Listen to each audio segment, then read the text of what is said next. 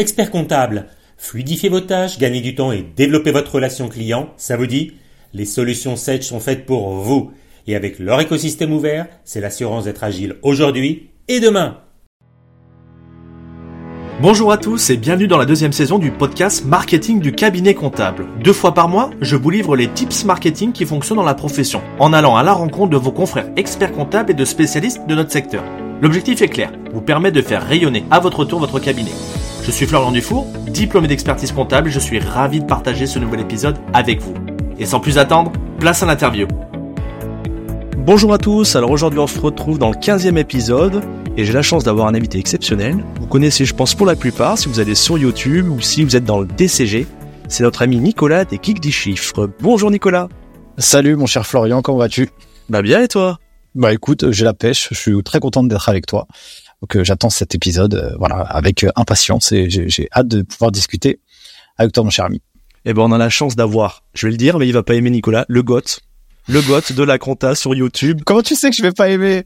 Parce que t'es quelqu'un d'humble et quand en valeur, tu te mets à rougir, je sais. C'est pas faux. Ça, c'est mes vieux démons qui reviennent. Et du coup, euh, on va parler avec toi vu que maintenant euh, t'as quand même une grande caisse de résonance sur les réseaux sociaux euh, et un peu partout. Donc on va parler un petit peu de recrutement. Bah, bah c'est ton fonds de commerce toi avec la population DCG, marketing parce que tu maîtrises là-dessus, et on va venir embêter sur les activités d'expert comptable. Allez, première question.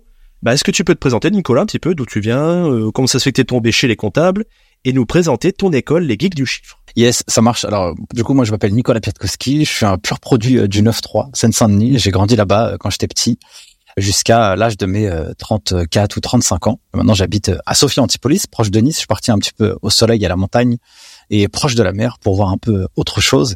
Et en vrai, ce qui est rigolo, c'est que j'ai créé une école en ligne qui a bon maintenant formé plus que 7000 étudiants à préparer le DCG et bientôt le DSCG euh, à distance depuis 2019-2020. Euh, Mais moi, en gros, j'étais un cancre à l'école, quoi. J'étais très nul de 7 à 18 ans. J'étais, euh, je manquais de confiance en moi. J'étais, j'ai une maîtresse qui m'a traumatisé quand j'étais petit. J'étais assez, assez mauvais élève, très timide, très enfermé. La sympathie m'a toujours sauvé. Et mon papa, il m'a beaucoup aussi sauvé la mise quand j'étais dans les études, quand j'étais petit, où il m'a dit, allez, il m'a sauvé d'un redoublement, il m'a sauvé euh, d'une autre impasse où euh, j'avais même pas euh, possibilité d'aller dans des études supérieures en BTS. Tu vois, accepté nulle part, même en BTS compta, alors qu'aujourd'hui, j'ai cofondé, en tout cas avec Souma, mon associé, bah, un média YouTube qui est le premier en francophonie, en tout cas sur la comptabilité, avec 10 millions de vues et plus que 10 millions maintenant et 184 000 abonnés, un podcast, une école en ligne, un compte TikTok, un compte Instagram, un blog et tout ça dans l'écosystème de la comptabilité et de la gestion. Et en gros, je suis un gros passionné de pédagogie, d'éducation. Euh, je me suis rendu compte que ça, c'était vraiment quelque chose qui me plaisait beaucoup. Et j'ai trouvé que euh, transmettre le savoir au plus grand nombre, c'était euh, une cause qui était noble. Et je trouve que le métier de professeur, il est assez mis en valeur dans le monde de manière générale et en France. On tape beaucoup sur l'école, mais mine de rien, du professeur peut émaner des carrières de vie qui sont incroyables. Et quand je prends mon expérience perso, bah, j'avais une maîtresse quand j'étais en primaire, elle m'a fait peur et du coup j'ai perdu confiance en moi et du coup ça m'a bridé, même si euh, tout ne justifiait pas ça, hein, il y avait euh, d'autres éléments. Mais quand tu rencontres un prof qui te ouvre l'esprit et qui te fait voir le monde différemment, il te donne confiance, et bien là il peut se passer quelque chose en toi-même qui fait que tu peux euh, vraiment transcender ton ton histoire. Et, et voilà, j'aspire un peu avec les geeks des chiffres et avec Soumaya et ceux qui travaillent avec nous à pouvoir porter cette mission et diffuser le savoir au plus grand nombre, en tout cas dans l'industrie de la comptabilité et la gestion. Bah c'est un super projet, et je vais pas te cacher que moi au début, quand je t'ai découvert sur YouTube, j'ai fait, il est impressionnant lui. En fait, on sent tes émotions, tu comment t'arrives à les faire passer de manière simple. C'était vraiment, euh, c'est ce qui a fait ta réussite, je pense, c'est que tu sais parler avec un langage assez simple, tu vas à l'essentiel, et t'as plein de choses mémotechniques à transmettre qui, bah, on voit aujourd'hui, ça fonctionne. Et puis t'as des super résultats, donc euh, c'est super. Merci. On n'a pas la chance d'avoir Soumaya, elle était pas là aujourd'hui malheureusement. C'est le petit duo qui fait que ça fonctionne, je pense. Qu'est-ce que t'en penses toi? Ah ouais, alors euh, c'est clair, tu vois, euh, souvent Soumaya c'est vraiment la personne qui va innover, qui euh, a, a mille idées toutes les trois secondes, tu vois. elle est très créative et du coup il y a vraiment une alchimie entre elle et moi. On va dire que moi, je suis très dans l'exécution. J'aime bien les process. J'aime bien gagner du temps. J'aime bien aller vite. C'est comme une espèce de, de, machine qui avance. Et elle, elle est plus euh, dans les projets euh, je vais pas dire de 0 à 1 parce que c'est pas toujours vrai, tu vois. Euh, Smile va faire des projets de A à Z souvent, mais si je pourrais vulgariser un peu, elle est vraiment plus dans l'innovation, la stratégie et la gestion des projets, et moi je suis plus dans l'exécution. Et ce qui fait un peu notre culture et notre identité. De toute façon, ça c'est, d'ailleurs on l'a travaillé un peu notre culture il y a pas longtemps. Enfin, il y a pas longtemps, il y a quelques temps quand même, mais on l'a vraiment encore plus formalisé ces derniers temps. Et c'est vraiment l'espèce de fusion de ces deux caractères entre elle et moi. Elle c'est plus une force tranquille, elle est calme, et moi, je suis, je suis un peu débordant, comme ça, peut-être un peu trop, tu vois. Des fois, genre, euh, on me voit beaucoup plus, alors qu'en fait, sans elle, je suis rien du tout, tu vois. Et euh, tu as bien raison. Cette fusion euh, de elle et moi, c'est ça fait le projet qui nous porte aujourd'hui. Et puis tous les gens qui nous accompagnent, eh bien, ils font aussi le projet parce qu'on a des mentors. On a quelqu'un qui nous a rejoint aussi qui s'appelle Mallory, qu'on salue beaucoup. ils ont tous cette fibre voilà, ils se reconnaissent un peu tous dans notre caractère qu'on peut avoir moi et Soumaya et la culture qu'on a pu mettre en place chez les guides des chiffres. Eh ben c'est top. Donc maintenant on va être dans l'essentiel. Toi, tu connais très bien cette population du DCG euh, grâce à l'école en ligne. Et qu'est-ce que tu penses qu'il faudrait faire en fait pour résoudre le problème qu'on a dans la profession? T'es au courant hein, sur le recrutement, mais peut-être aller plus sur la partie fidélisation. Qu'est-ce que tu donnerais? Toi, je te donne, t'es le président du Conseil national, et on te donne les pleins pouvoirs. Tu commences par quoi? Alors franchement, c'est une vaste question parce que en fait, euh, je, je pense qu'il y a beaucoup plus de problèmes que l'on peut euh, imaginer. Déjà, je pense que les étudiants, quand ils rentrent dans la filière DCG, DSCG, ils n'ont pas les armes sur ce qui va les attendre demain. Donc, je pense qu'ils sont, euh, ce sont des gens qui sont euh, malheureusement, je sais, je sais pas si c'est le bon terme, dire malheureusement, mais en tout cas, on les forme à être des techniciens. Et je l'en sens souvent quand ils rentrent sur le marché du travail, bah, ils sont un peu démunis, ils savent pas quoi faire, comment s'y prendre. Ils ont un bac plus 3 et puis ils ont que des connaissances du livre. Et dans le monde professionnel, eh bien, il manque quelque chose. Donc les ceux qui les embauchent, eh ben souvent ils ont un peu cette critique en disant qu'est-ce qu'ils foutent à l'école quoi? Donc ça par exemple, tu vois chez les guides des chiffres dans l'école en ligne, c'est un des sujets qu'on a tenté de résoudre dans euh, la préparation aux étudiants au diplôme. On leur donne suffisamment de théorie pour avoir un bon bagage académique pour qu'ils puissent réussir les examens. Mais notre objectif c'est pas qu'ils soient excellents sur les examens, c'est qu'ils aient un mix et une espèce de fusion entre la bonne compréhension technique et comment ça se traduit dans la vraie vie. Et il y a des il y a des cabinets qui disent parfois ah ouais j'ai vu passer un CV, on a recruté quelqu'un, il vient chez les guides des chiffres, le mindset il est différent. Ils ont ils sont plus vifs, ils ont une culture un peu un peu forte. Donc je pense que déjà un des problèmes pour euh, résoudre un peu la situation sur euh, le recrutement, la fidélisation, euh, déjà ça passe aussi par ce point de de l'étudiant. Ensuite, de quoi a besoin un étudiant ou une personne qui s'est diplômée, qui est rentrée dans dans le marché du travail? Elle a besoin de rêver. Elle a besoin d'avoir un projet de carrière. Elle a besoin de kiffer son job. Elle a besoin d'être prise en considération. Et donc, euh, si on te dit tu fais un bac plus 3 ou un bac plus 5 et le jour où tu arrives sur le marché du travail, c'est complètement une catastrophe pour toi, eh ben tu as juste envie de pleurer, tu es dégoûté parce que la chute elle est brutale. Et moi je le vois bien, souvent je prends la défense des experts comptables. Et là, à chaque fois, je me fais euh, tacler par des étudiants qui disent Coco, t'es mignon, hein, franchement, t'es sympa, Nico. Mais là, euh, t'as pas vu ça, ça, ça, ça, ça. Alors, bien sûr que je le sais bien. C'est juste que j'ai envie d'avoir un message un peu positif parce que malheureusement, le mal, il, fait plus rayonner que le bon. Alors j'essaie d'avoir un peu cette cette approche un peu pédagogique pour dire que euh, tout n'est pas noir et blanc, mais c'est un peu gris quoi. Tu vois, il y a quand même une nuance de tout. Donc l'école, elle a un rôle à jouer sur ce qui se passe dans le marché du travail. Ensuite, quand on va être recruté et quand on va intégrer un cabinet, puisque là on est sur le podcast du marketing du cabinet comptable, donc restons euh, focalisés là-dessus.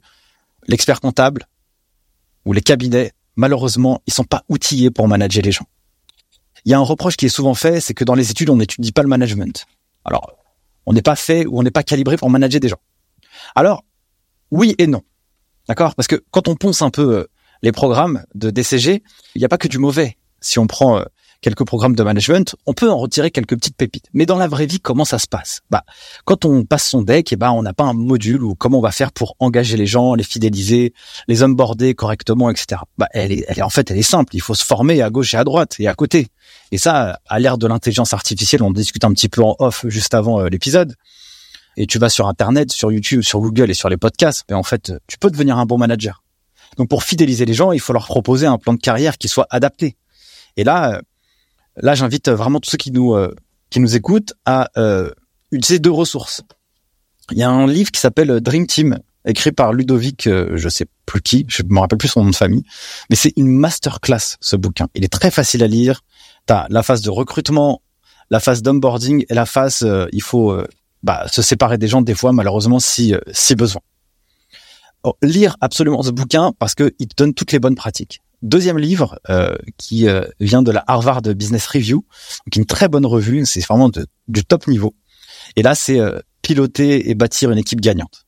Déjà, c'est à ça, t'as les B à bas du management, c'est incroyable. Parce que tu sais que pour euh, fidéliser les gens, pour les impliquer, pour leur donner du sens, eh bien, il faut que tu puisses euh, faire collaborer les gens, mettre les bonnes personnes au bon endroit. Déjà, ça, c'est des petites astuces qui sont extrêmement importantes. Tu vois, c'est super bien ce que tu dis, et je vais me mettre du côté de l'expert comptable en disant, bah, c'est top, je vais lire les livres, c'est bon, je suis ok. Mais euh, faut savoir que 80% des cabinets d'expertise comptable en France, ils ont de 0 à 10 salariés. Alors l'expert comptable, en fait, il fait tout et en gros, il n'a pas le temps. Donc déjà qu'il sort de la période fiscale, tu vois, il va être fatigué. Là, il va falloir à fond s'occuper des clients qui, qui débordent. La plupart du temps, il dit bon bah ok, euh, je mets le cap de côté, euh, les collaborateurs, j'ai pas le temps. Toi, qu'est-ce que tu peux me dire face à ça? Alors ça c'est une fausse pour moi c'est une fausse c'est un faux sujet. Avant de démarrer l'épisode, euh, tu me dis ouais voilà toi ça serait bien qu'on puisse aborder un peu la, la, partie un peu productivité, quel est le process que nous on met en place. Tu sais, nous en vrai, on a formé 7000 étudiants, on est le premier média YouTube, on fait du contenu partout tout le temps. Mais en fait, nous aussi on pourrait dire on n'a pas le temps, tu vois. En fait, il faut juste choisir ses batailles. Donc en réalité, quand on sait que il y a un gros une grosse tension dans l'industrie euh, sur l'attractivité de la profession, sur le recrutement, sur la fidélisation. Mais en fait, euh, moi j'entends souvent euh, les experts comptables qui disent mais j'ai pas besoin de clients en fait, j'ai besoin d'avoir des gens. Donc en fait, ça doit être le sujet prioritaire. Le sujet numéro un, c'est de pouvoir s'occuper des gens, parce que ça, c'est s'occuper des gens, c'est perdre du temps pour en gagner. En fait, monter un process en place, eh ben, on a une espèce de friction, parce que si on commence à réfléchir à toutes les tâches que l'on doit mener pour que ça fonctionne, eh bien, ça on, le met sous le tapis, et puis on se dit vas-y, euh, on, va traiter l'urgent. L'urgence c'est de répondre aux clients. Mais donc du coup en fait, tu pourras jamais t'en sortir si tu crées un cabinet focalisé sur la satisfaction client, tu restes concentré sur tes clients, tu veux tu veux pas que tu tapes sur la figure. Et ben en fait, il faut prendre moins de clients.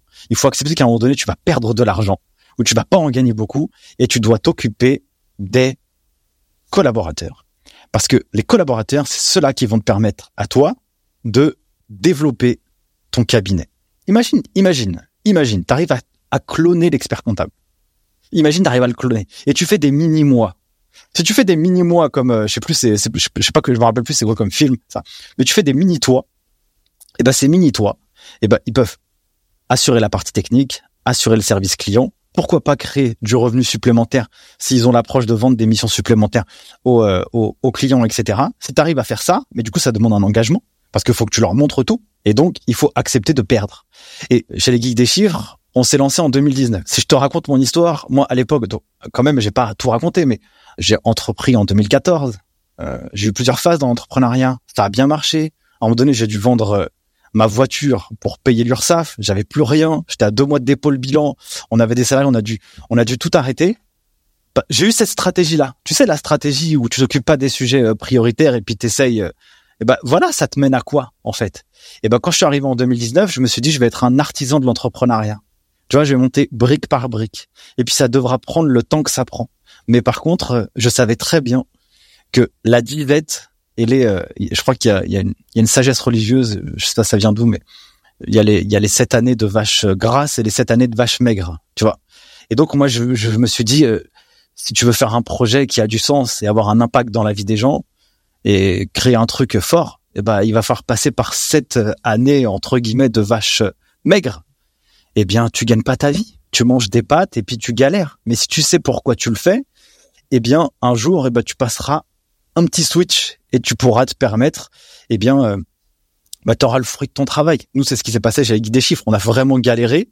Et puis là, par exemple, on a sorti un livre euh, où on a stoppé, on s'est arrêté et puis on s'est concentré sur la rédaction du, du bouquin. Et donc, euh, c'est parce qu'on avait travaillé en amont qui nous a permis de créer des systèmes, des process qui fait que toutes tes actions, elles sont scalables au maximum, elles sont processées, qui fait que bah, tu peux te dégager du temps pour faire des projets. Donc, si je reviens un peu sur euh, ma question, enfin sur la question, moi, si j'étais expert comptable, c'est plutôt comme ça que je le prendrais. Qu'est-ce que je ferais jour numéro un? Déjà, je, déjà, je poserais la culture de la boîte. Mais je la poserais vraiment, et là, je ferais une espèce de phase d'introspection. Je vais aller fouiller en moi-même qui je suis. Quels sont les éléments qui sont importants? En gros, j'ai même presque envie de te dire, demain, si je meurs, je voudrais qu'on retienne quoi de moi? Je voudrais que les gens, ils disent quoi de moi? Où ils me voient et ils me perçoivent comment? Et ça, c'est un travail qui est sous-côté. Je, je, sais même pas si je l'ai dit au début de la présentation, mais euh, les Geeks des chiffres, c'est aussi un podcast. Et euh, on a interviewé euh, plein de gens. Et j'ai la, j'ai, la tristesse de voir dans les chiffres, il y a une masterclass que j'ai fait qui est, qui est une des moins écoutées. Ça, je l'ai répété plusieurs fois. C'est la, la culture design, le développement de la culture d'entreprise. Pourquoi? C'est la première chose qu'on doit faire. Parce que mettre en place une culture, c'est avoir un socle de discussion commun envers les individus, commun envers les fournisseurs, les clients et les gens qui sont dans la boîte. Et donc si les gens qui sont dans la boîte rejoignent le cabinet pour la valeur et la culture du cabinet, alors là déjà tu as un outil de fidélisation qui est incroyable parce que les gens ils vont te rejoindre pour la bonne raison. Ouais, c'est ton guide en fait euh, de poursuivre et dire voilà c'est mon plan, je le suis ainsi de suite. Et je vais aller à l'encontre. Toi, j'ai vu sur les réseaux sociaux, il y en a des experts qui disent on a toujours délivré de la compta, donc c'est ça mon mindset, c'est de faire de la compta et puis bah bah c'est comme ça, point. Eh ben c'est sa culture. Eh ben tant mieux. Au moins s'il l'assume, s'il l'assume et il la market fort, eh bien peut-être. Et moi je vois bien. Il y a certains étudiants quand tu les bouscules un peu, je leur dis ouais, faut aller plus euh, vers de l'analyse, faut aller plus dans le développement de la culture business. Ça les intéresse pas. Eux, ils veulent faire de la compta. Et eh ben, en ayant un discours, moi, mon objectif, c'est de faire de la compta, point final. Bon, bah, moi, je pense que, un, t'as des soucis à se faire, mais en tout cas, tu pourras sensibiliser qu'il y a des gens qui veulent faire que de la compta. Et du coup, le match, il va se faire bien parce que si tu m'envoies, moi, un mec comme moi dans un cabinet où je dois faire que de la compta, bah, moi, tu vas me garder une demi-journée. Par contre, si tu me demandes de faire, euh, de gérer un portefeuille de clients, de pouvoir le développer, de pouvoir le marketer, de pouvoir le processer, là, tu, tu vas me faire kiffer, tu vois pendant que tu parlais tout à l'heure, je repensais à quelque chose, c'était de Steve Jobs qui disait, moi j'embauche pas les meilleurs pour leur apprendre, j'embauche les meilleurs pour qu'ils fassent ce qu'ils ont à faire. Ouais, c'est clair. En fonction de, de, ta, de ta vision, de ta perception, déjà tu crées une espèce de base commune. Je te donne un exemple quand même pour euh, un, plutôt visualiser ça parce que dire ouais vas-y crée une culture, c'est pas des mots euh, bullshit euh, sur les murs, genre l'excellence, le travail. En fait, si tu l'écris, concrètement comment ça se matérialise dans la vraie vie? Nous, par exemple, chez Guide des chiffres, on a euh, six valeurs. Et dans les six valeurs, il y a une valeur qui est l'ambition. Et dans l'ambition, c'est c'est quoi? C'est là, je, te, je, peux te lire texto, tu vois. Euh, c'est euh, on voit grand et on n'a pas peur de se fixer des objectifs inatteignables dans le but de nous dépasser. Donc, dans cette phrase, elle est très importante parce que je te dis que je suis ambitieux. Pourquoi? Parce que nous, on a envie de, on a envie de créer quelque chose de fort parce que ça nous stimule. On est stimulé par aller toujours chercher une marche supplémentaire. Et quand je te dis on voit grand et qu'on n'a pas peur de se fixer des objectifs inatteignables, quelqu'un qui vient dans la boîte et qui veut des objectifs smart, il va se prendre une claque dans la figure. Parce qu'il dit c'est des fous. C'est-à-dire que quand je parle du livre, par exemple, et du, nombre d'exemplaires que, que je veux vendre à l'éditeur et que je veux mettre dans les mains de chaque étudiant, mais je lui dis pas le chiffre parce qu'il va me prendre pour un fou, en fait. Il va dire, mais ça s'est jamais fait. Mais dans ma tête, je suis, je suis loin. Et donc, ce qui est rigolo, c'est que comme t'as pas de comparable, euh, l'éditeur il a dit mais non en fait on l'a jamais fait ça. Tu vois c'est pas possible. Moi dans ma tête je me dis mais je m'en fous, je, vais me fixer un objectif qui est, fort. Et donc quand tu vois par exemple au niveau du lancement, eh bien on dépasse tous les objectifs que eux ils ont pu euh, imaginer. Tu vois. Mais donc c'est ça se traduit comme ça. Donc dans la culture les guides des chiffres, quand je te parle d'ambition, eh bien euh, l'ambition c'est toujours plus plus plus loin et toujours plus. Et c'est pas grave si on n'arrive pas à atteindre les objectifs. Le principal, c'est qu'on s'est tous donné les moyens de pouvoir le faire. Après, je peux te donner un autre, un autre exemple, c'est la transparence radicale. Nous, chez, chez Guy des chiffres, on va toujours dire euh, ce qui est bien, ce qui est pas bien, mais avec bienveillance. Et l'objectif, c'est toujours de faire des feedbacks qui soient constructifs, honnêtes et bienveillants. Mais parfois, euh, bah, des fois, peut-être on peut blesser, on est imparfait, tu vois. Et ça, on explique ça aux gens. Et donc, quand les gens ils viennent chez les guides des chiffres, peu importe qui, que ce soit un prestat ou en interne, on recrute, eh bien, euh, la personne, elle sait ça. Et elle est cliente, elle veut et celle qui ça n'intéresse pas, eh bien ça filtre. Et je pense que un des éléments de fidélisation les plus importants, c'est pouvoir poser les valeurs et les matérialiser concrètement dans la boîte. Et donc, transparence radicale. Par exemple, nous, on a dû se séparer d'une personne chez la Guide des chiffres. Eh bien, on a vu rapidement que au niveau de la culture, il y avait des choses qui allaient et des choses qui n'allaient pas. Et dans ce qui n'allait pas, eh bien, euh, ces objectifs inatteignables, c'était trop pour cette personne. Tu vois, c'était un peu, un peu stressant, etc. Et donc, bah, nous, on a été obligé de transparent à chaque fois en disant, bah voilà, c'est bizarre, euh, ça c'est bien, ça c'est moins bien, ça ça nous inquiète. Et en fait, tu es toujours dans la communication. Et la personne, elle le prend pas du tout mal, elle est complètement consciente. Et donc pour moi, ça c'est un vrai outil. Euh, déjà un vrai premier outil très très important. Maintenant, quant à la culture, tu sais quel discours tenir dans euh, tes annonces d'emploi, tes annonces de recrutement, dans ton process de recrutement, dans ta communication avec une personne? Moi, ça me rend fou chaque fois sur les réseaux sociaux. Tu vois la feuille liste, cherche collaborateur, bac plus 5, voilà ce que j'aurais à faire.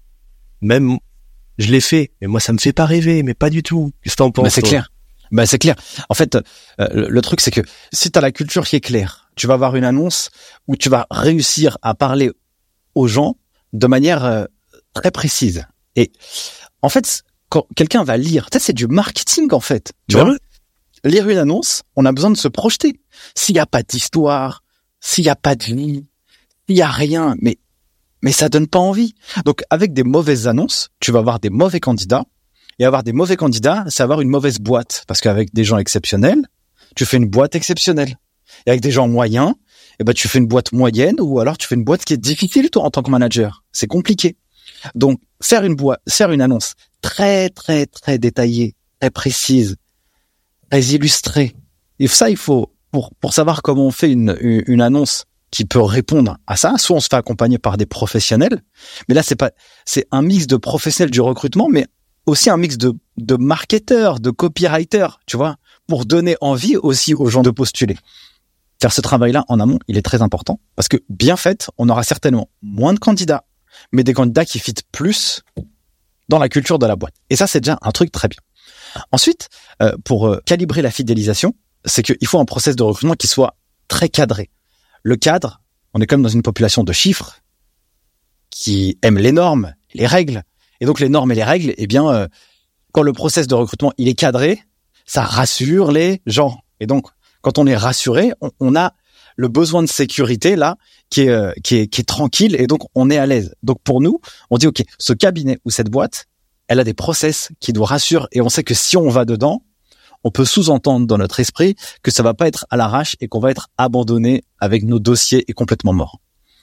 Naturellement, il faut, à mon avis, un process de recrutement qui soit très très dur et quand il y a un doute, il n'y a pas de doute, vaut mieux un trou dans son équipe qu'un qu'un trou du euh, je sais pas quoi dans son équipe, tu vois. Exactement.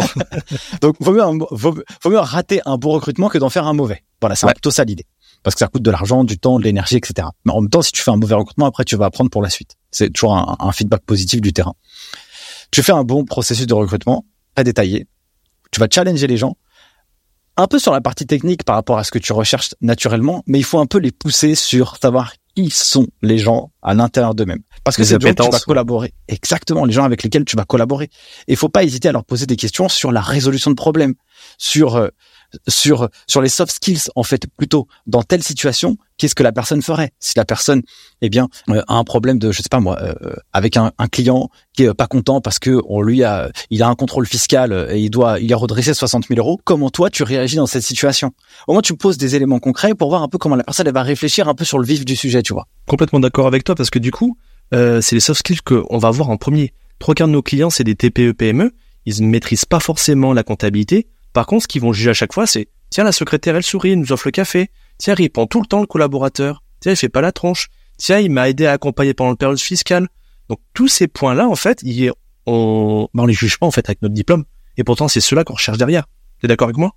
Bah carrément, euh, carrément. Là, il y a, aucun sujet là-dessus. Euh, je pense que quelqu'un de chez Lama Conta, elle s'appelle Judy, une étudiante très très brillante en master CCA, qui me disait les soft skills c'est le joker. Et donc je dis, ce mot-là, je vais le reprendre parce que le Joker, je trouve que c'est très intéressant comme euh, carte à jouer parce que celle-là, elle montre quelque chose de différent plutôt qu'un aspect technique. Normalement, l'aspect technique, bon, si t'as un DCG, euh, là t'es t'es réglé. Si t'as un BTSCG, bon, ça ça peut le faire aussi. Si t'as un DSCG, bon là t'es t'es t'es dans le game quoi, sans aucun problème. Et Master CCR, on vous oublie pas naturellement. Euh, donc ça, c'est une première approche. ensuite, bon, je, je, je, vais essayer de faire un peu plus synthétique quand même, euh, Florian. Ensuite, il y a vraiment la, la phase d'onboarding. La phase d'onboarding, c'est la première rencontre avec le cabinet, parce que dans l'entretien, ça peut être un peu dur, ça peut être, je sais pas quoi, mais la phase d'onboarding est très importante. Quand la personne vient, elle doit être attendue et accueillie comme un invité, parce que je me rappelle à titre perso, j'ai bossé en cabinet. Le premier jour où je suis arrivé, l'expert comptable il est arrivé 30 minutes en retard. D'accord? Euh, J'avais pas de bureau attitré. Il m'a donné un ordinateur tout pourri qui marchait pas et qui était super lent. J'avais pas pas d'adresse mail. Bref, c'était une catastrophe. J'ai détesté cette expérience. L'expert comptable était très gentil. Lui était très sympa. Tu le mets hors de son cabinet, euh, tu l'enlèves manager de son cabinet. C'est un mec en or. Mais alors en termes de management, laisse tomber quoi. Tu vois, ça n'allait pas. Et donc tout le monde se plaignait de ça, pas de lui, mais de son management. Et donc l'expérience elle est horrible. Et donc t'arrives l'onboarding il est éclaté. L'onboarding doit être calibré en plusieurs étapes, tu vois. Euh, les gens ils doivent en réalité l'onboarding il va servir à répondre à toutes les questions des gens par anticipation. Les horaires, l'organisation du travail, les outils, les gens, euh, la maladie, les vacances, les tickets resto. Eh, chez les guides des on a un Notion pour ça. C'est-à-dire que t'as un Notion, t'as tout tu vas dedans et tu as toutes les informations. Mais naturellement, en phase d'onboarding, tu vas, tu vas les suivre. Et un outil qui est fabuleux, c'est aussi de proposer quand même un plan de carrière pour les gens et les projeter sur l'avenir. On a besoin de comprendre ce qu'on peut euh, amener, euh, comment on va évoluer dans le temps.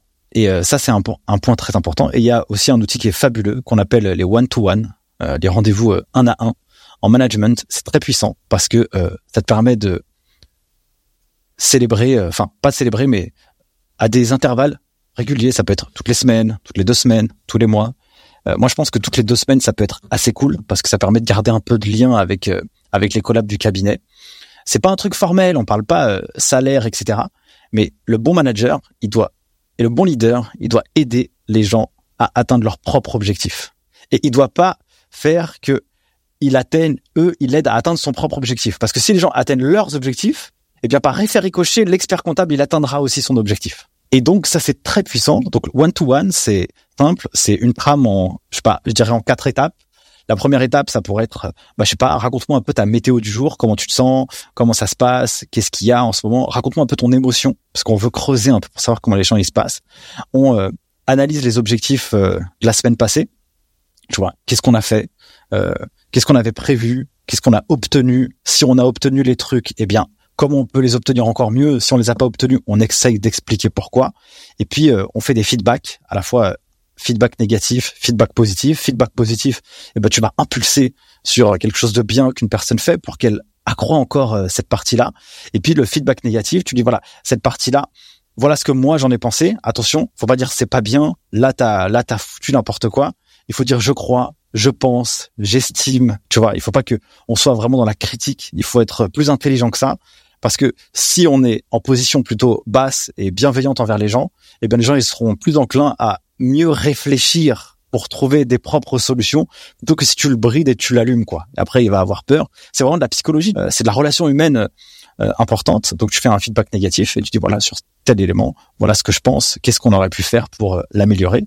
Après tu fixes les objectifs de l'année de la semaine passée, de la semaine suivante et puis après tu te positionnes en tant que coach, comment toi tu peux faire pour aider la personne à résoudre un problème sur un sujet précis par exemple? Et si tu as ce lien de confiance avec quelqu'un, eh bien, tu vas pouvoir avoir toujours le pouls, tu vas pouvoir sentir toujours le poumon de ton équipe de semaine en semaine, de mois en mois.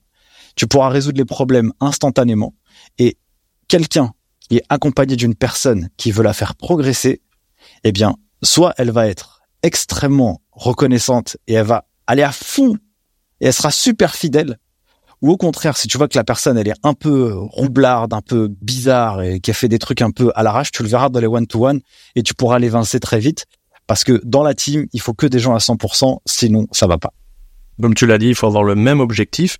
Et moi, ce que c'est après, c'est mon avis personnel, c'est que quand tu fais un onboarding parfait pour le client, faut proposer la même chose pour ton collaborateur parce qu'à l'heure d'aujourd'hui, tout ce qu'on va dégainer pour un collaborateur, il faut avoir la même chose pour le client et vice versa pour avoir en fait une expérience client, utilisateur, collaborateur qui soit pareil et comme ça tu vas euh, exceller quoi.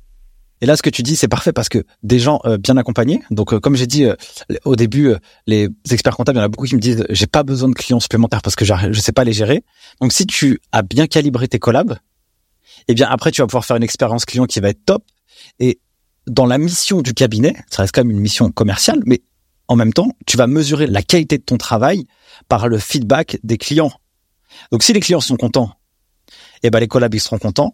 Si les collabs sont contents, ils vont faire un travail de meilleure qualité. S'ils font un travail de meilleure qualité, ça aura une résonance positive sur le client. Et en fait, c'est un espèce de cercle vertueux très positif qui va s'auto-nourrir. Et l'expert comptable, il n'aura pas fait des huit ans d'études pour saisir euh, des écritures ou faire euh, une obligation légale d'envoyer une liasse. Il trouvera un sens incroyable à son métier. Et je pense que euh, c'est comme ça que tout expert comptable doit voir son métier parce que bac plus 8, enfin 5 ans plus 3 ans de stage, c'est un haut niveau. Les experts comptables sont des gens intelligents. On n'arrive pas à ce niveau-là en étant euh, sorti de nulle part. Et je pense qu'il y a quelques corrections à faire, mais il y a une vraie possibilité là-dessus. Et là, j'alerte un peu vite fait les collabs. Euh, dans la vie, tout est cyclique, et donc euh, tout va et tout vient. Aujourd'hui, c'est les collabs qui ont le marché de l'emploi entre les mains, mais demain, si l'expert comptable, en tout cas, fait quelques petites actions que j'ai pu apporter juste avant, son cabinet deviendra très très attractif, mais du coup, il prendra que les meilleurs. Et donc ceux qui sont un peu plan-plan, eh ben ils, iront pas dans les très bons cabinets. Il faut que tout le monde ait une stratégie. Le collab, euh, l'entreprise, euh, c'est comme ça que ça fonctionne. En tout cas, je te remercie pour euh, cette question-là sur tout le recrutement. Maintenant, je vais avoir ta vision. Parce que la référence, tu l'as dit, francophone sur tout ce qui était YouTube, comptabilité. Vous êtes partis tous les deux avec Soumaya au début chez toi, si je me trompe pas, pour lancer l'entreprise. Est-ce que tu peux nous donner des astuces marketing à partager pour un cabinet qui bah, il est à écouter, dit, je me lance dans le marketing, je suis le premier jour, qu'est-ce que je fais? Déjà, il y a, y a, plusieurs euh, typologies de marketing. Je pense qu'il y a le marketing, c'est en fonction de plusieurs objectifs. En fait, il faut un peu voir quel est l'objectif euh, prioritaire du cabinet. Moi, ce que je ferais, c'est que j'essaierais de trouver euh, une astuce marketing pour résoudre un besoin prioritaire chez moi. Donc, par exemple, si je voudrais recruter et que je voudrais développer la marque employeur, eh bien, je travaillerais plutôt sur ce sujet-là en fait. Et donc, euh, moi, je suis très partisan du contenu très éducatif dans le marketing. Ça veut dire que je prendrai euh, un média, quel qu'il soit. Il faut prendre un média sur lequel euh, on a de l'appétence et sur lequel on est le plus à l'aise possible. Si la vidéo, eh bien, c'est incroyable, alors il faut y aller. Tu peux regarder, il y a des experts comptables dans, euh, dans, dans la profession. Si tu regardes Patrick Maurice de Dougs Compta, si tu regardes l'expertcomptable.com, ils sont très bons sur la partie euh, vidéo et ils ont, ils ont cette vraie qualité. Je pense que cette force, eh ben, eux, ils la développent, ils la poussent. Ça, c'est très bien dans leurs termes de marketing. Mais tu sens qu'ils sont à l'aise là-dedans. Donc ça, c'est très bien. Si euh, tu prends des gens comme, bah, par exemple, toi, t'es euh, es bon dans le dans le dans, le podcast. Si tu prends euh, ta vue avec ton comptable euh, Olivier Den, eh ben ils ont développé un peu plus la partie podcast aussi chez eux, peut-être un peu moins vidéo ou alors j'ai pas j'ai pas tout tout creusé et je trouve qu'il faut aller chercher le canal sur lequel on est le plus à l'aise, ça peut être LinkedIn, ça peut être un blog, ça peut être un compte TikTok, ça peut être Instagram, ça peut être un Telegram, ça peut être n'importe quoi. Mais en tout cas, un canal pour parler d'un sujet précis. Et moi, je pense que le contenu éducatif, il a beaucoup de valeur parce qu'il montre l'expertise il montre euh, ce que la personne propose. Et je pense que dans le cabinet, je pense que alors c'est bien parce qu'il y a de plus en plus d'experts comptables qui parlent et qui montrent un peu l'envers du décor. Euh, mais je pense qu'il n'y en a pas assez. Et donc il y en a beaucoup qui doivent prendre la parole sur des sujets euh, humains pour recruter. Donc ça, ce serait plus cette partie-là que moi je travaillerais. Et sur des sujets techniques pour aussi montrer beaucoup d'expertise pour euh, des clients qui auraient des besoins pour euh, avoir un expert comptable. Et si euh, l'expert comptable montre de l'expertise, et là j'invite tout le monde à regarder Laura Belaïch sur LinkedIn qui fait des choses très très bien. Et donc elle, elle, elle a cette vision, elle montre, elle apporte vraiment de la valeur tu vois, plutôt sur la partie technique dans ses posts LinkedIn. Et donc, du coup, elle peut avoir aussi des clients par ce canal-là. Donc, je sais pas si j'ai bien répondu à ta question, mais... Si, mais justement, je vais challenger. Ah. Parce que j'ai beaucoup d'experts qui me disent, ouais, mais si je donne toute la valeur, ben, il a plus besoin de moi. Donc ça sert strictement à rien et moi je perds de l'argent. Ouais, mais en fait, en, gros, euh, ça c'est n'importe quoi. Ça, je pense que c'est, euh, ça, je pense qu'il faut surtout pas penser comme ça. Plus tu vas en donner et plus tu vas en recevoir. Alors, tu auras toujours des gratteurs. C'est normal, mais c'est une partie infime parce que en fait, euh, si tu résous des vrais problèmes avec du contenu gratuit et de manière très forte, déjà, déjà tu aides vraiment les gens déjà. Déjà, tu les aides gratuitement et en même temps tu montres une vraie expertise dans un contenu gratuit. Donc je quand je discute avec des créateurs de contenu qui fonctionnent bien, ils ne font jamais de rétention d'informations. Leur contenu gratuit, il est généralement incroyable. Et ils cartonnent. Et donc, ils ont des millions d'abonnés sur les réseaux, des milliers, des millions de vues. Ils ont des médias qui cartonnent. Et la rétention d'informations, c'est quelque chose qui n'existe pas. Et je pense que ces créateurs, ils gagnent même certainement beaucoup plus que euh, des experts comptables qui travaillent 70 euh, heures par semaine, quoi.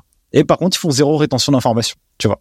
Donc, je pense qu'il faut, je pense qu'il faut avoir le juste équilibre entre euh, résoudre un problème de quelqu'un et la personne, si si elle voit, eh ben, elle aura envie d'aller plus. Après, un entrepreneur, il a rarement envie de de créer sa boîte pour pour assurer tout ça. Lui il veut développer son business, aller chercher des clients, recruter, innover, investir, gagner plus d'argent, euh, avoir un impact sur le monde. Ça dépend de sa motivation personnelle.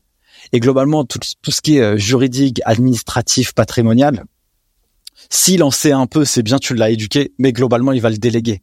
Et donc l'expert comptable, il a une opportunité, genre elle est incroyable. Purée, moi si je serais expert comptable aujourd'hui, mais je, si je ferais un cabinet, mais ce serait une, ce serait une folie, je t'assure, ce serait une folie. Mais t'as complètement raison.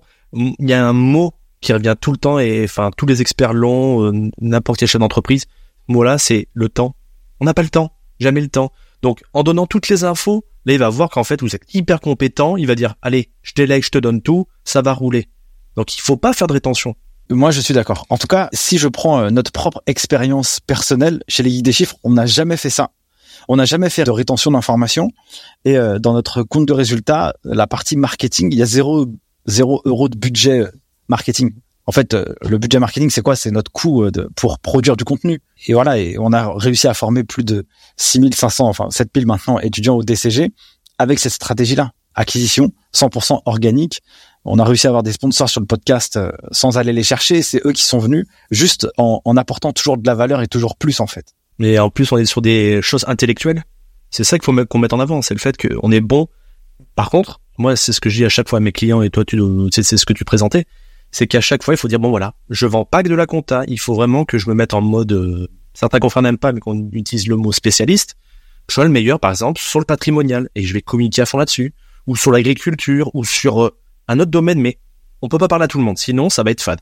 Ça c'est très important parce qu'il faut vraiment choisir ses batailles, avoir un, un, discours euh, lisse, euh, général, généraliste.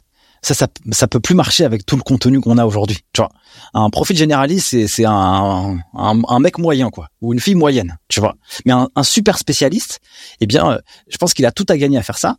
Et puis, d'ailleurs, j'avais rencontré un expert comptable au congrès l'année dernière euh, lui, il était spécialisé que pour une niche marché dans les médecins, euh, une profession très spécifique. Et lui, il faisait que ça. Il n'a même pas besoin de faire de marketing parce que même dans son réseau proche, eh bien, le bouche à oreille, il est, il est mémorable. Et donc, je trouvais ça fort, en fait. J'aimais, j'aimais bien. Et toi, tu peux dire, vas-y, je vais pas faire euh, du contenu que sur, sur la médecine, enfin, sur, les ostéopathes ou les kinés ou j'en sais rien, tu vois. Eh ben, si. Lui, il a, il, il était spécialisé là-dedans et la niche marché, c'est très important. Tu peux diversifier avec le temps par la suite. Mais il y a tellement de choses en plus à dire sur certaines niches que euh, bah toi t'es un spécialiste du contenu aussi. Tu vois que si on parlait toute la compta, euh, c'est compliqué. Donc euh, on va peut-être commencer par une petite taille dans un domaine, à avoir toute cette partie-là, tout ce penchant-là, avant d'attaquer autre chose pour être plus crédible. Ouais. Et, par contre, je vais vraiment donner un autre conseil qui est très important. je pense que les gens ils doivent pas non plus. tu vois, moi sur les sur les guides des chiffres, il y a des choses qui marchent très bien. Mais euh, il y a une chose qui marche beaucoup moins bien, mais c'est parce que je parce que parce que j'ai envie de le faire en fait. Mais je sais que ça, je sais que c'est, je sais que je dois pas le faire. Mais j'ai juste envie de le faire parce que je pense que ça peut aider, tu vois. Mais des fois, je j'aurais tout intérêt à faire autre chose, hein, tu vois. J'aurais tout intérêt à, à faire des. Si je veux faire un contenu vraiment qui marche à 50, 100 000 vues, je sais le faire, hein. Mais souvent, eh ben, je le fais pas parce que en fait, j'ai pas envie que quand les gens ils vont aller sur mon contenu, ils perdent du temps. J'ai vraiment envie de résoudre des problèmes. J'ai pas envie de les divertir, moi. J'ai envie de les, les divertir. Il y a des, il y a des, il y a des, il y a des gens qui savent très bien faire ça. Tu vois.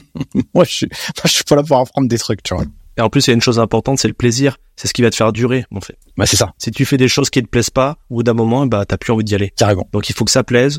Des fois, oui, ça marche pas très bien. Bah, tant pis, mais au moins, je l'ai fait. Et ça marchera peut-être un peu plus tard. C'est que c'était pas le bon moment. Carrément. Allez, on part sur une autre question. T'as une petite structure et pourtant, vous êtes des monstres de la productivité. Comment tu t'organises pour être aussi performant? J'ai découvert euh, la productivité en 2019. Ça a changé ma vie. Parce que j'étais un homme toujours frustré, moi. J'avais le sentiment de jamais avoir le temps. Et donc je vivais toujours dans, dans, dans une frustration permanente. Et j'avais euh, deux démons en moi. Il y a ce que je peux faire et ce que je veux faire.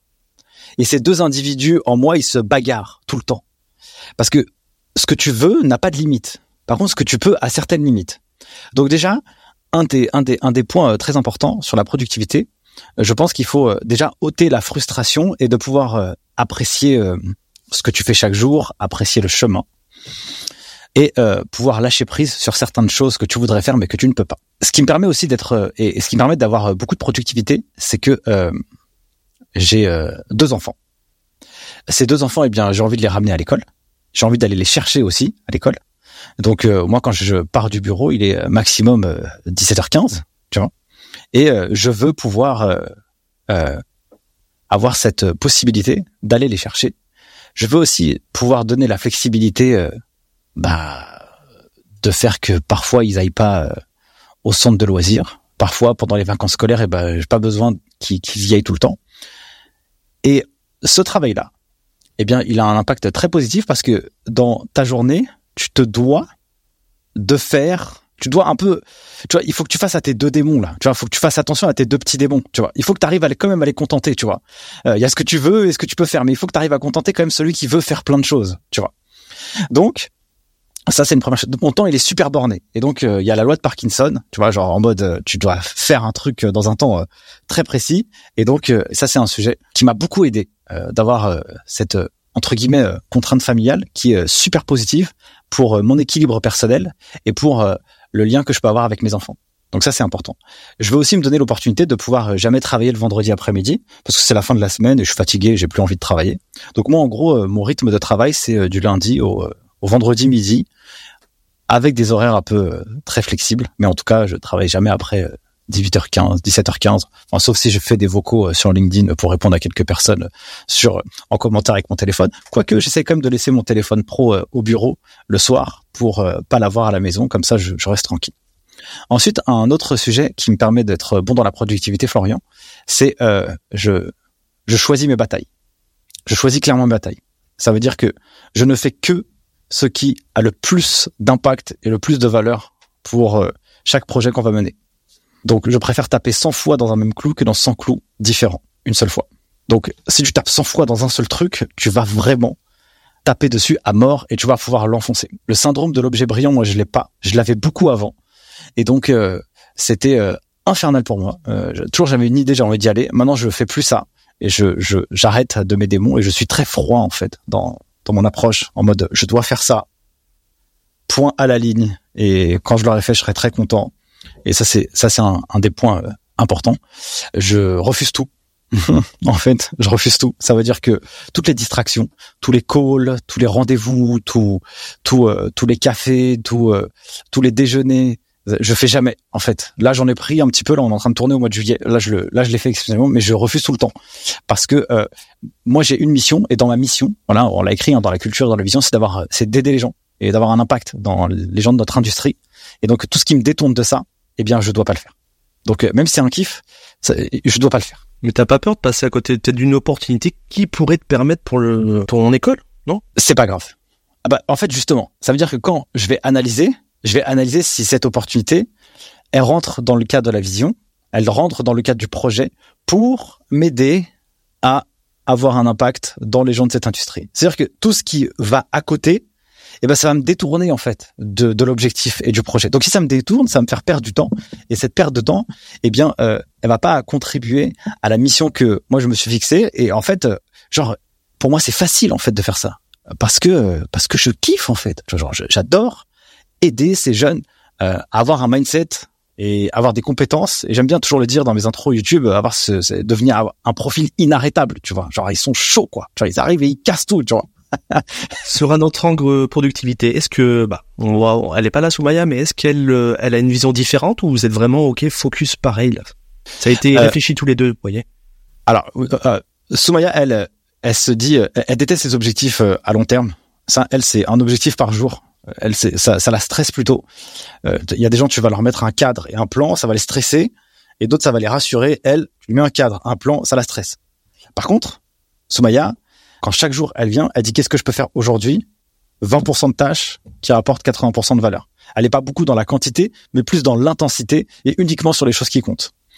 Donc euh, c'est une approche, on va dire que c'est une approche à peu près similaire, sauf que Soumaya va aussi beaucoup écouter ses émotions. Moi je le fais aussi maintenant, plus. Si je suis fatigué, je me dis bah vas-y laisse tomber, travaille pas et va te reposer, tu vois. Parce que de toute façon si t'es fatigué et que tu travailles, bah de toute façon ton temps tu, tu sers à rien quoi. Tu vois, va, va faire une randonnée, va marcher, va va te reposer et puis tu reviendras quand tu seras en forme, tu vois. Parce que des fois euh, des fois un truc que tu vas faire quand t'es très en forme, tu vas faire en 10 minutes et quand t'es fatigué, tu fais ça en une heure quoi. Mais c'est bien ce que d'avoir cette vision là parce que on pourrait se dire vous êtes une seule boîte, faut avoir la même façon de faire pour aller tout droit. En fait non, vous vous adaptez en fonction de vos personnalisations et du coup derrière, eh ben vous arrivez à un objectif commun et derrière on arrive à avancer. Mais on sait s'adapter. Exactement. Euh, elle, elle me dit euh, parfois, elle me dit vas-y, je te, je te, euh, moi, ce que j'aime bien, c'est euh, nous, on a deux bureaux. Tu vois, on a un studio d'enregistrement et on a un bureau à la lumière du jour. Moi, des fois, j'aime bien aller dans le studio d'enregistrement, travailler tout seul. Tu vois, en mode, euh, je mets une casquette, je mets du bruit blanc, je suis en mode machine. Là, je suis dans ma bulle, je suis dans ma grotte. Et là, là, c'est, je suis en mode, un, un, état de flow, quoi. Tu vois, je suis là. Et il peut plus. Elle m'a dit, vas-y, quoi? Moi je vais te parler, je vais t'embêter, je vais te déranger. Vas-y, va travailler. Et c'est, c'est, voilà, on, a réussi à trouver notre équilibre, mais on essaye aussi beaucoup d'écouter nos émotions. Ça, c'est très important. Et puis après, autre point sur la productivité, on essaye de déléguer le maximum. On reste concentré uniquement euh, là où on est bon. Et là où on est bon, bah, bah là on peut pas le déléguer. Mais par contre, euh, on a mis en place des process pour euh, créer les cours sur la plateforme Liquid des chiffres. Donc tout est processé. Un mentor il arrive, il est onboardé, il sait exactement ce qu'il doit faire. Étape 1, 2, 3, 4, 5. la livraison des cours, comment ça se fait? 1, 2, 3, 4, 5. Les, les, le process YouTube, eh ben le process il est là 1 2 3 4 5 podcast 1 2 3 4 5 et ça déroule, tu vois. Moi par exemple sur le podcast, voilà, j'évite d'enregistrer euh, tout au long du mois, mais euh, j'ai deux jours et j'en fais huit quoi, tu vois. Huit épisodes, euh, des fois quatre par jour et point final, tu vois. Mais de toute façon, c'est la productivité que tu fais derrière et une chose importante, faut pas hésiter à déléguer des choses là où on n'est pas bon ou qu'on n'a pas envie de faire. Il faut le voir comme un investissement plutôt qu'une charge. Hein. Bah, tu sais, dès que ça coûte, dès que ça coûte moins cher que la valeur que toi tu apportes, eh ben tu le délègues. Hop, tu vires.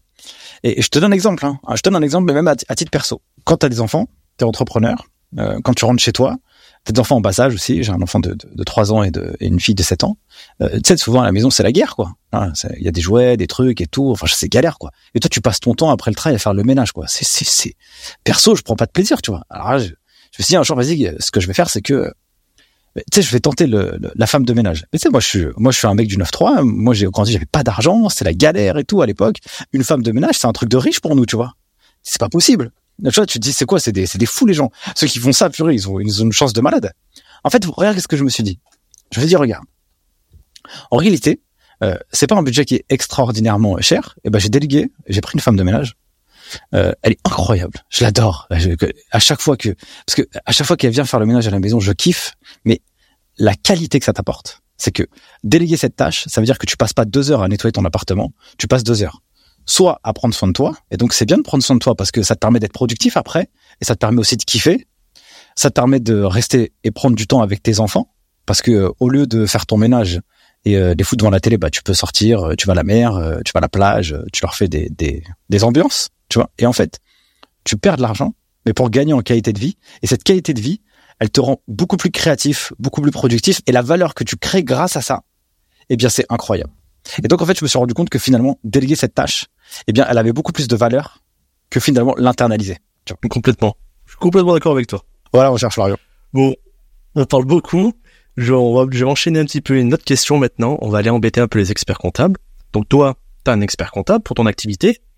Donc je vais te mettre dans la peau de, bah de du client, de ton expert comptable, et je voudrais que tu me dises quelles sont tes attentes, toi Nicolas, quand tu fais appel à ton expert comptable. Tu l'appelles pour vérifier toutes les euh, écritures comptables, débit crédit ou autre chose? J'imagine le plus mauvais client qu'un expert comptable peut avoir, tu vois. Je maîtrise très bien la technique et je suis mais complètement pas assidu. Tu vois. Le, le chiant, oh là là. Ouais, voilà. Je vois bien les failles, donc ça c'est problématique. Et par contre, je suis pas, euh, voilà, il faut me tirer un peu pour euh, avoir les documents et tout, même si j'utilise des outils, c'est, voilà. Donc, ce que moi je veux d'un expert comptable, c'est euh, qu'il est proactif, qu'il maîtrise ta niche et ton industrie. Ça veut dire que en gros, tu dis mon industrie c'est ça, eh bien toi, tu dois être capable, en tant qu'expert comptable, de m'alerter sur tous les risques que je pourrais avoir, fiscaux, juridiques, comptables, financiers, m'aider à pouvoir euh, comprendre mes chiffres avec euh, pas des données ah c'est bien t'as fait de la marge et c'est génial.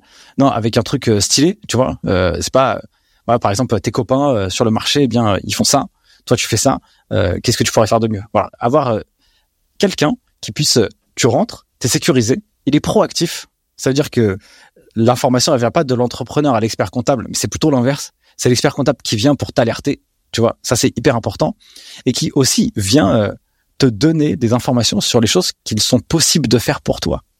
T'es à tel niveau, avec ce niveau-là, voilà ce que je peux te proposer pour euh, pouvoir te développer, optimiser ton patrimoine, créer des structures euh, juridiques différentes pour comprendre un peu plus ton besoin et tes aspirations pour la suite. Euh, un mec qui t'envoie une liasse fiscale, en fait, bon, c'est lui, il est obligé de le faire, lui. Donc moi, on s'en fout, quoi. Tu vois, ça c'est nul en fait. T'as besoin qu'il te challenge en fait. Mais c'est clair, quand il te challenge pas. Comme je l'ai dit, avec des gens exceptionnels, tu crées des boîtes exceptionnelles. Si ton expert comptable, il est moyen, alors la gestion financière de ta boîte, elle est risquée. Et si elle est risquée, eh bien c'est toi qui vas risquer, toi entrepreneur, qui te lève tous les matins à travailler dur tu te chopes un contrôle fiscal, tu te chopes euh, un stress euh, juridique, euh, tu, tu savais même pas que tu avais l'URSSAF à payer, tu pensais que toi tu gagnais de l'argent alors que t'en gagnes pas. Tu te dis mais tous ces sacrifices pour ça? Mais ça, c'est en fait un expert comptable, il devrait pouvoir faire un one-to-one avec ses clients, comme je te l'ai dit tout à l'heure, très souvent. Par contre, malheureusement, il le fait pas parce qu'il facture pas. Et comme il facture pas, bah du coup il a pas d'argent pour euh, donc il a pas de temps pour euh, pour le faire donc il ne le fait pas mais du coup cette prestation eh ben elle est mal perçue auprès des clients parce qu'il dit je paye un, un expert comptable mais j'ai rien en retour. Et en même temps l'expert comptable il dit ouais mais avec le prix que le client me paye eh ben je peux rien lui faire. Ah bah du coup euh, on fait quoi là? Tu vois? Bah l'expert comptable il, doit dire bah à ce prix-là je vais rien faire pour toi quoi. Je t'envoie ta liasse mais je discute pas avec toi. Mais s'il commence à te dire t'inquiète je vais te conseiller tu peux m'appeler etc et que tu, tu déroules pas derrière, bah il est dégoûté quoi. Il dit bah non, je préfère payer 5000 euros de plus à l'année, mais au moins euh, tu me fais gagner 15 euh, 000 quoi. Ouais d'accord. Toi ça tirait ce, euh, ce process là en disant voilà, tu me payes 5000, par contre je t'en fais gagner 15 000. C'est comme ça un petit peu que tu le vois toi? Mais c'est toujours comme ça en fait. Euh, à un moment donné il faut investir pour pour gagner. Enfin le, le, petit investissement ça marche pas en fait. Hein. J'ai fait un mastermind la dernière fois. Je fais un coaching. Il ça a coûté 10 000 euros.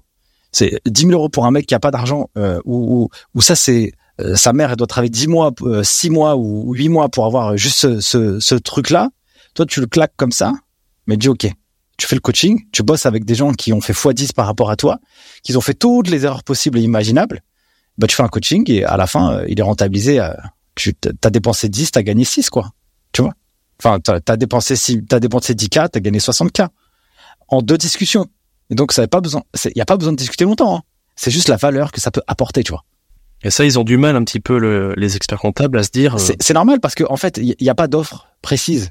L'offre, c'est euh, viens chez toi, je vais te conseiller. Mais ça, c'est intangible. On n'arrive pas à comprendre. En fait, on voit euh, les gens, ils ont besoin de, ils ont besoin de chiffres. bah, dis-moi concrètement, je viens chez toi. Qu'est-ce qui se passe? Bah, déjà, tu peux lui dire, je viens chez toi. Bah, zéro retard. Euh, pas de pénalité au niveau des impôts, sécurisation sur ton sur ton sur ton patrimoine et sur tout ce qui est IS, TVA et tout le tralala. Au moins t'es tranquille je t'aide à gagner un peu euh, un peu d'argent, je t'aide à rester aussi dans les clous au niveau de la loi comme ça t'as pas de problème. Déjà tu, tu, tu vas travailler un peu sur la sécurité. Mais lui il vient euh, pour ça pour lui c'est normal un entrepreneur de payer cette prestation. Donc euh, pour lui il y a rien d'exceptionnel quoi. Par contre si je lui dis voilà, une fois qu'on a fait ça, on a structuré et c'est parfait en fonction de ta niche, eh bien peut-être que je peux te faire gagner X euros, tant d'euros sur tel et tel sujet, tu vois. Et là, dans ce cas-là, bah, je te, je pourrais peut-être te faire gagner 12, 13, 15 000. Et moi, bah, je te facture 5, 6, 7. Tant que l'entrepreneur il va gagner, il va se dire ok, tu vois. Mais tu vois, il y en a qui vont dire euh, c'est bien beau Nicolas, mais c'est de l'expectatif là. Je peux pas m'engager à dire euh, je vais te faire gagner 10 derrière. Bah oui, évidemment, tu peux pas. Tu, en fait, tu pourras le dire que euh, si ça se justifie. Mais du coup, il faut que tu creuses le besoin et tu creuses l'histoire de l'entrepreneur pour savoir si concrètement tu peux lui faire gagner ça.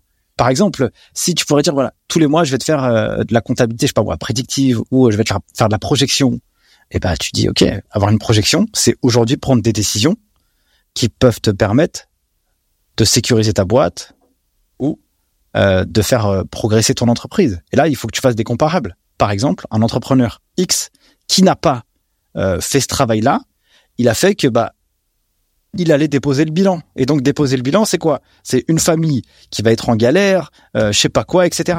Eh bah tu lui montres que ne pas le faire, voilà ce qu'il risque. Et le faire, eh bien, tu promets pas qu'il va gagner. Mais en tout cas, tu promets qu'il sera pas dans cette situation. En tout cas, la gestion financière, ça va pas être le sujet qui va faire que sa boîte, elle va planter. Là, je te donne un exemple parmi tant d'autres. Mais ça peut être une manière de pouvoir le convaincre une personne, tu vois. Après, moi, je suis, suis pas un commercial non plus, tu vois. C'est, pas mon métier. J'ai, du mal à faire ça. Mais par contre, je, comprends quand même que il faut que la personne elle voit le rapport entre euh, ce qu'elle, euh, ce qu'elle gagne à avoir du conseil, mais lequel? Il faut que ce soit plus précis, tu vois. là, il faut se creuser les méninges. Vous avez entendu les experts comptables, c'est pas de dire, en gros, dans le mindset, se dire, je donne un prix absolument, mais se dire quelle est la valeur que vous allez lui apporter? Comment je vais l'aider à être, se concentrer sur son entreprise, comment je le sécurise, et de l'autre côté, comment j'aide à se développer? C'est lui faire prendre conscience de la valeur. Vous me donnez ça, je le sécurise, et vous, vous allez pouvoir aller plus loin sur l'objectif de fond. J'ai deux exemples à te donner avec deux experts comptables différents qui m'ont raconté euh, deux histoires de missions qu'ils ont euh, vendues à des clients. Il y en a un, il fait de l'optimisation euh, patrimoniale. Euh, bon bref, je sais pas, il fait des démembrements de SI, bon bref, tout, tout le tralala. Il a dit, je paye 10K, tu payes 10 000 euros la presta, donc 10 000 euros ça pique, tu vois, ça, tu te prends une claque dans la figure. Bah ouais. Tu les rentabilises pas tout de suite, mais par contre, dans X années, ce montage patrimonial, voilà ce qui va te faire gagner. Ok, bah tu payes direct. Il y en a un autre, il a dit, je vais te faire une optimisation euh, société, SAS allière, tout le tralala et tout le tralala. Bah, tu me fais euh, 10 000 euros pour euh, faire le montage juridique, et puis euh, tu peux t'assurer que à la fin de l'année, tu vas gagner 40 000 euros. Parce que tu es dans un système, moi je te mets dans un autre, l'autre, voilà les risques, voilà les inconvénients, voici les avantages. Si tu prends les avantages, tu vas gagner 40 000 euros. Par contre, les risques en face, c'est ça. Bah, l'entrepreneur, il prend sa propre décision, mais au moins il a des chiffres. Et par contre, l'expert comptable, il a facturé une presta 10 000 euros, quoi. Bien sûr. Pour un truc assez facile à faire pour lui. Ouais, c'est juste que voilà, à chaque fois, c'est pas qu'on n'a pas la capacité de faire, c'est qu'on n'a pas la capacité à savoir bien le mettre en avant. Ouais, c'est ça. Montrer cette fameuse valeur. Parlez pas de prix, mais de valeur qu'est-ce que lui va avoir à y gagner. Et puis, une fois qu'il comprend votre client, derrière, dans tous les cas, s'il va gagner 100 000 euros, derrière vous, vous vendez 10 000, et ben, il gagne 90, hein, il comprend rapidement que c'est du plus. Hein. Yes, exactement. Bon, on arrive presque à la fin. Avant de faire notre petit jeu pour apprendre à te connaître, je voudrais que tu me donnes le dernier conseil aux experts comptables qui veulent faire du marketing. Ou plutôt l'erreur qu'il faudrait pas faire absolument quand tu te lances. De se disperser. Et de pas euh, avoir une niche précise. Il faut une niche précise et euh, utiliser un canal. Point. Une niche précise, un canal. Et autre point aussi, c'est d'analyser un peu les signaux faibles. Les signaux faibles, c'est en fonction de ce que vous allez faire, quel va être le retour. Et ça, je vous invite à faire des comparatifs. Regardez, par exemple, si vous allez travailler plutôt sur LinkedIn, eh bien, si vous dites, bah, je vais faire 10 posts, et sur 10 posts, eh bien, euh, je vais analyser les signaux faibles du résultat de ces 10 posts. Exemple. Je fais un post technique, j'ai euh, 10 likes, sans impression, ou je sais pas 1000 impressions, ça me fait un pourcentage d'engagement de 1%. Ok, là j'ai un espèce de comparable. Deuxième poste, eh ben je vais essayer de pouvoir améliorer ce ratio-là. Et donc comment je vais faire pour améliorer? Eh ben, qu'est-ce que je pourrais faire de plus pour améliorer ce poste? Eh ben ah le poste d'après, eh bien je suis à euh, 10 likes. Par contre, j'ai plus euh, 1000 impressions, mais j'en ai 800. Donc le pourcentage ce signal faible, eh bien, il est plus intéressant parce que il a montré que j'ai touché moins de personnes. Par contre, j'ai eu plus d'engagement. En fait, voilà, c'est c'est ça que c'est comme ça que que je fais. Moi, c'est dans les actions marketing, je regarde toujours les signaux faibles et je regarde ce qui ce qui marche. Et ce qui marche pas, je le vire et j'appuie plus sur ce qui fonctionne. Est-ce qu'on peut dire aussi que c'est un marathon? Faut pas attendre les résultats dès le premier poste? Jamais, mais jamais. De toute façon, euh, pas non. De toute façon, en plus avec l'IA et tout, euh, franchement, euh, aujourd'hui la concurrence dans la création de contenu, elle est énorme. Il faut mettre beaucoup d'émotions, beaucoup de vie. Il faut montrer qui on est vraiment, avec ses qualités, ses défauts. Parce qu'en en fait, dans la vraie vie, on n'est pas des gens parfaits. On est juste des humains avec nos propres galères et nos propres nos propres réussites, nos propres échecs et nos propres forces et faiblesses. Et ça, je pense que le montrer, eh bien c'est pas euh, en fait c'est jouer le bon rôle c'est le rôle que nous sommes vraiment dans la vraie vie et quand on fait ça eh bien l'engagement il est beaucoup plus important et les gens ils connectent plus avec toi parce que ils se reconnaissent plus parce que c'est ça la vraie vie. Quelque chose de lisse et parfait franchement euh, laisse tomber quoi. Ça ça donne envie de pleurer et euh, et, c'est pas ça. Et effectivement il faut il faut jamais attendre des résultats immédiats. Il faut juste prendre son temps parce que dans la vie, si, si tout arrivait tout de suite, bah, on ferait tous ça, quoi. Ça ne marche pas. Les gens qui se sont faits, c'est l'effet cumulé. Hein. Au début, c'est rien. La locomotive, elle a du mal à démarrer. Ah, c'est galère, c'est galère. Puis à un moment donné, ça, ça part et ça part vite. Mais du coup, par contre, il peut se prendre un mois, deux mois, six mois, un an, trois ans. Ça dépend. Mais euh, comme tu l'as dit, faut mieux taper 100 fois dans un clou, se concentrer à faire quelque chose comme il faut, avant de voir directement la montagne. On fait par étapes. exactement. Tu découpes. Et puis, euh, et puis c'est comme ça que ça marche. Bon, on te remercie parce que là, c'était vraiment une méga masterclass avec le GOT. Ah, écoute, j'espère que les gens ils en tireront de la valeur, quoi. Eh ben, c'est ce qu'on propose justement pour tout ce qui est les, les confrères euh, et pour tout le secteur de la compta. Donc, pour finir l'interview, je voudrais qu'on fasse un petit jeu qui s'appelle le jeu ceci et cela pour apprendre à mieux te connaître. Allez, go. Alors, j'ai été un petit peu regardé sur les réseaux sociaux pour euh, te proposer des choses. Donc, le premier, tu es plutôt LinkedIn ou Insta, toi? Ah, LinkedIn, à mort. Ouais, je te vois pas trop sur Insta. Instagram, je sais même pas l'utiliser en fait.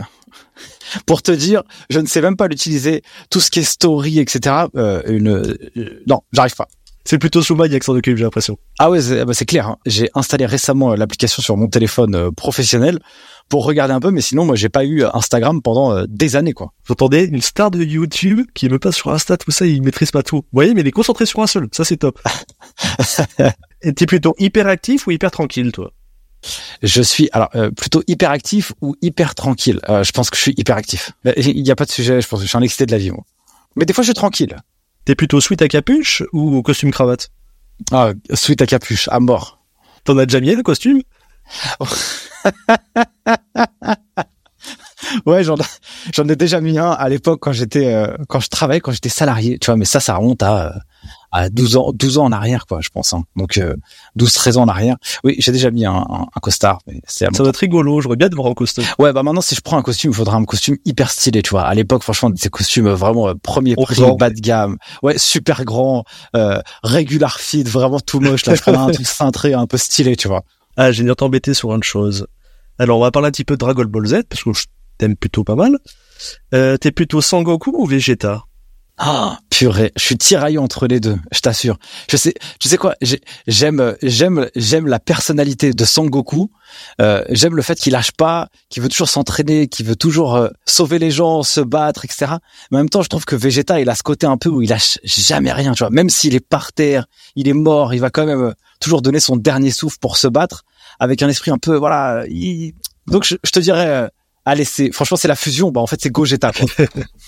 Parce qu'il y a toujours ta petite figurine que sur, lors des enregistrements, je l'ai vu, donc je me dis ah tiens on va le taquiner là-dessus. Tu préfères écrire un livre en huit mois ou tourner plusieurs vidéos YouTube en une semaine? Bah ça dépend quel livre. En fait, euh, euh, moi j'avais déjà euh, j'avais déjà signé un livre en 2019 pour écrire un livre sur la comptabilité c'était kiffant sur le papier et avec une maison d'édition qui était incroyable avec euh, Florian, euh, l'éditeur chez Erol euh, que je salue vraiment parce qu'ils sont vraiment incroyables, ils sont vraiment top. Et du coup, j'avais signé chez eux et du coup, le sujet il m'a pas suffisamment passionné et j'ai préféré faire les vidéos YouTube sur une semaine plutôt que le livre. Et là, sur le livre, mon DCG validé, eh bien, j'ai préféré faire le, le DCG que faire les vidéos YouTube. D'ailleurs, j'en avais fait beaucoup moins durant à cette époque. euh, T'es plutôt lève ou couche tard lève tôt. Euh, là, j'ai pas le choix. Euh, j'ai, moi, j'ai un enfant, il a pas dormi pendant deux ans, donc euh, moi, à 4 heures du matin, j'étais réveillé tout le temps, quoi. Donc c'est pour ça que j'ai pris, euh, je pense, euh, de la grisonnance très vite, tu vois. Mais je me lève très tôt, j'aime bien, et par contre, je, je me couche quand même tôt. Alors, on va aller taquiner un petit peu plus maintenant. À choisir, tu préfères le PSG ou l'OGC Nice, sachant que tu habites maintenant à Nice? Oh, oh là, je le foot, c'est, je suis nul quoi. Je, je vais dire le PSG parce que euh, c'est plus euh, mon club de cœur quand j'étais euh, quand j'étais jeune, mais je connais même pas l'équipe, donc je sais même pas y a qui dedans quoi. Mis à part Kylian Mbappé, peut-être que là c'est la saison des transferts, peut-être qu'il va partir, ou je sais même pas y a qui. Donc je te dirais le PSG, mais je connais pas la, la, la composition de l'équipe. Allez, la dernière pour de la musique, t'es plutôt IAM ou NTM IAM, IAM. Ah là là, c'est c'est le texte il est très très bon sur IAM. Ouais, mais NTM c'est 9-3. C'est vrai, c'est vrai. Mais je trouve que dans la lyrics, euh, IAM, euh, ils ont euh, un peu baigné mon enfance et cette culture un peu rap que j'avais à l'époque. Bon, en tout cas, on te remercie d'être passé sur le podcast. Ça a été vraiment top. C'est vraiment une masterclass. Est-ce que tu as pris plaisir, toi? Ouais, merci beaucoup. j'ai vraiment kiffé, mon cher Florian. C'était top pour moi et j'espère surtout que ça va aider et sensibiliser tes, auditeurs et qu'ils y prendront un plaisir comme nous on a pris à, à l'enregistrer. Ouais, et puis bah n'hésitez pas à aller voir le podcast de notre ami. Et est-ce qu'on pourra te voir au congrès cette année à Montpellier? Yes, yes, je devrais euh, pouvoir euh, faire un tour naturellement pour aller euh, visiter visiter les rangs et aller me promener dans les couloirs. Bon, bah on te remercie, puis on te souhaite une bonne journée, et puis à vous les auditeurs, à bientôt. Salut à tous avant de se quitter, je vous invite à laisser un avis 5 étoiles sur votre plateforme d'écoute préférée et parler du podcast à vos confrères. J'en profite pour remercier mes partenaires qui, grâce à eux, me permettent de vous partager encore plus de contenu chaque mois. Merci, rendez-vous au prochain épisode.